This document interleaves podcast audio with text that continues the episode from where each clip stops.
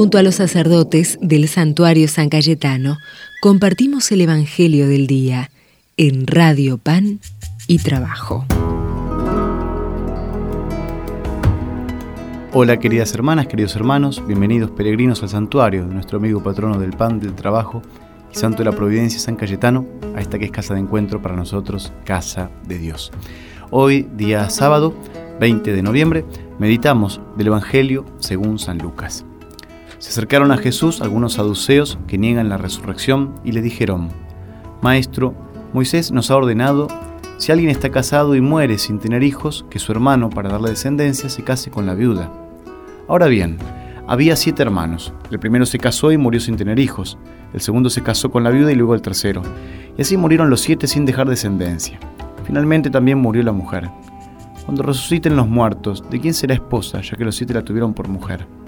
Jesús les respondió, En este mundo los hombres y las mujeres se casan, pero los que son juzgados dignos de participar del mundo futuro y de la resurrección no se casan. Ya no pueden morir porque son semejantes a los ángeles y son hijos de Dios al ser hijos de la resurrección. Que los muertos van a resucitar, Moisés lo ha dado a entender en el pasaje de la zarza, cuando llama al Señor el Dios de Abraham, el Dios de Isaac y el Dios de Jacob. Porque Él no es un Dios de muertos, sino de vivientes. Todos en efecto viven para Él. Tomando la palabra, algunos escribas le dijeron, Maestro, has hablado bien, y ya no se atrevían a preguntarle nada. Palabra del Señor. Los saduceos eran un grupo de la época de Jesús que despreciaba todas las tradiciones populares y mantenían la fe judía más antigua. Por ejemplo, negaban que hubiera una vida después de la muerte, que hubiera una resurrección, porque eso no estaba desde el comienzo en la fe judía. De hecho, no aparece claramente en los primeros libros de la Biblia, sino en los que fueron escritos más tarde. Ellos seguían con una doctrina muy antigua, que se llama de la retribución, que sostenía que el hombre, el ser humano, es premiado o castigado en esta vida. Y por eso los ricos eran los bendecidos por Dios y los pobres los castigados, los maldecidos. Era también como una predestinación, diríamos hoy.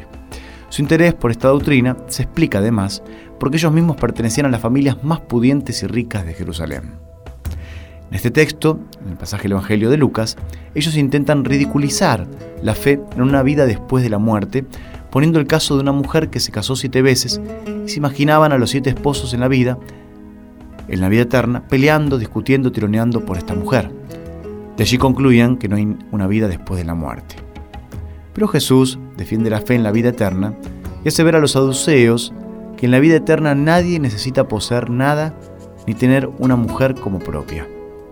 Porque allí vivimos liberados de todo dominio, material y también las relaciones vinculares, afectivas, ya que por el poder de Dios recibimos todo lo que necesitamos para ser felices.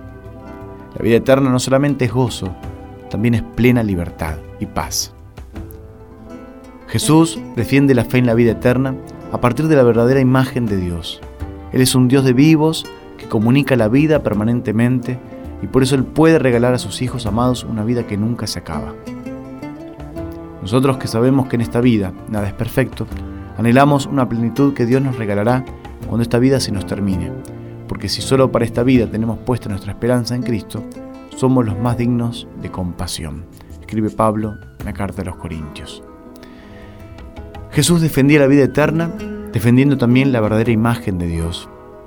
Jesús nos vino a revelar el rostro del Padre, y hay que dejarse purificar también, interpelar por el verdadero rostro de Dios, nuestro Padre, cuando a veces tenemos estas caricaturas, estas distorsiones en la imagen de Dios que nos hicimos, que nos fabricamos o que nos inculcaron desde chicos, mismo también quizá en la catequesis. Imagen que por ahí resulta tan cómica como un Dios que castiga y que premia, y no es así.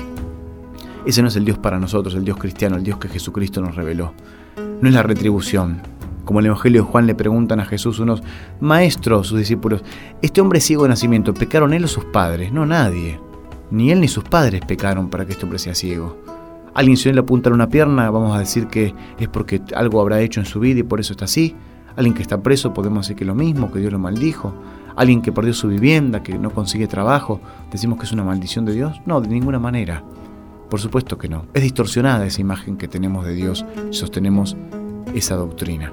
Esa es la lógica de la retribución del Antiguo Testamento, pero hay una nueva alianza. Hay un Redentor Jesucristo, Salvador.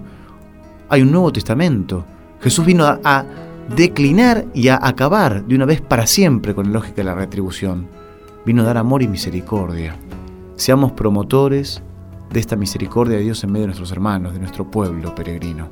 Seamos instrumentos de paz del Señor para poder subsanar esa imagen distorsionada que aún en nuestros días está por muchos lados, de un Dios que premia y castiga según nuestros comportamientos. La vida eterna es la vida feliz, no solamente de la felicidad y el gozo, pleno donde todos tenemos de Dios porque emana toda nuestra felicidad del mismo Dios, sino que además, como bien comentaba hace un ratito, es pura libertad. Aún hoy somos esclavos de las cosas que queremos y que queremos poseer. Dios nos da esa libertad. Vayamos corriendo al Señor para que nos libere y no nos esclavicemos con cosas temporales. Más vale poniendo nuestro corazón en el tesoro del cielo. Te adoramos a vos, Señor, vos que sos un Dios de vivos, lleno de vitalidad y poder, que te gozás comunicando la vida a todos tus hijos y no nos abandonás en, el poder de la muerte. Concedenos que sepamos valorar ese llamado a la vida eterna que nos regalás. Le vamos a pedir esta gracia a Jesús en este día, en este sábado, por intercesión de nuestro amigo patrono San Cayetano. El Señor esté con ustedes. Dios Todopoderoso, rico en misericordia, derrama su abundante bendición, su caricia y su ternura que nos abrace desde el cielo, a todos nosotros, a nuestras familias, a nuestros seres queridos, a aquellos que están pasando por algún momento de aflicción, de dificultad, de preocupación, de duda, que el Señor le dé su paz, su consuelo, los alivie y los fortalezca en esperanza, también renovándolos en la fe y en el amor. Se lo pedimos al que es Padre, Hijo y Espíritu Santo. Amén.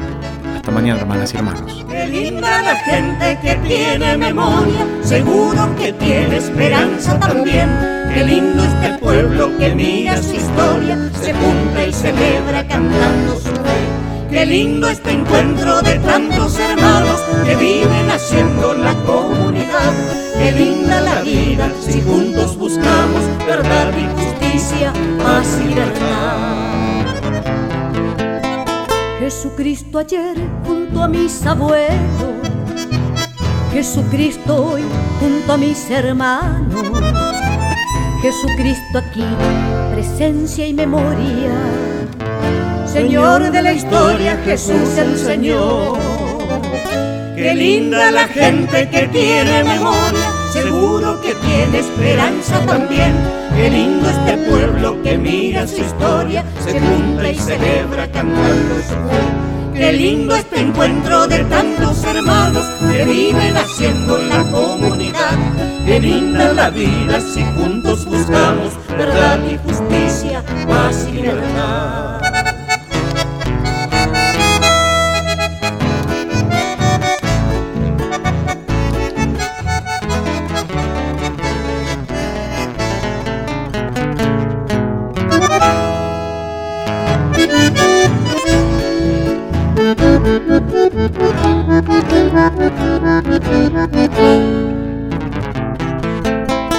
Jesucristo ayer, Dios crucificado. Jesucristo hoy, hombre solidario. Jesucristo aquí, fiesta y alabanza. Señal de esperanza, Jesús Salvador. Qué linda la gente que tiene memoria, seguro que tiene esperanza también. Qué lindo este pueblo que mira su historia, se junta y celebra cantando su fe. Qué lindo este encuentro de tantos hermanos que viven haciendo la comunidad. Qué linda la vida si juntos buscamos verdad y justicia, paz y libertad.